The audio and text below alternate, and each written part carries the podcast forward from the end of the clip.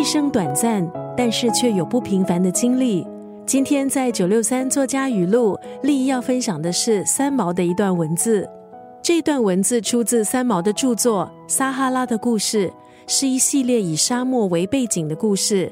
因为被地理杂志吸引，当年的三毛背着行囊走进了荒凉的撒哈拉沙漠，在沙漠中，他感受生活的真善美。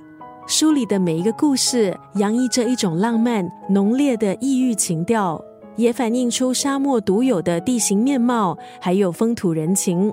今天要分享的是出自这部散文集的这一段文字：人真是奇怪，没有外人来证明你，就往往看不出自己的价值。一直期许自己成为别人眼中的样子，那到底是有多累呢？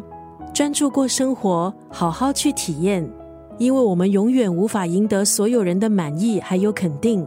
那就专注为自己而努力吧。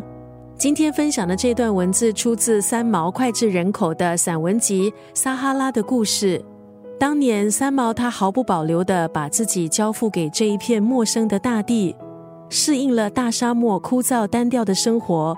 当时的三毛重新提笔写作，记录他的婚姻生活，也记录了撒哈拉的异域文化，还有当时沙漠地带的动荡局势。十几篇朴质的散文，却充满旺盛的生命力，也倾倒了全球的华人读者。